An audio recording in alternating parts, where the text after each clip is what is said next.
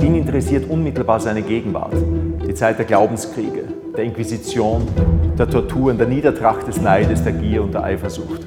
Und in seinen moralischen Werken, und er ist als Zeichner und Stecher in der Zeit berühmter gewesen denn als Maler, bringt er genau diese Turbulenzen der Epoche auf den Punkt. Peter Bruegel gilt als einer der ganz großen Erneuerer des 16. Jahrhunderts.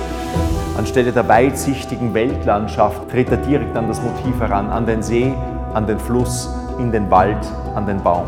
Dabei ist einer der ganz großen modernen Künstler zugleich, denn seine berühmteste Zeichnung, Maler und Käufer, thematisiert ihn und zeigt ihn als einen, der vor dieser Welt einen Ekel verspürt. Und der Käufer, der mit Blindheit geschlagen ist, kann nur nach dem Geldbeutel greifen, wird aber nie die Tiefe seiner Kunst, diese kritische Potenz seiner Kunst erfassen können.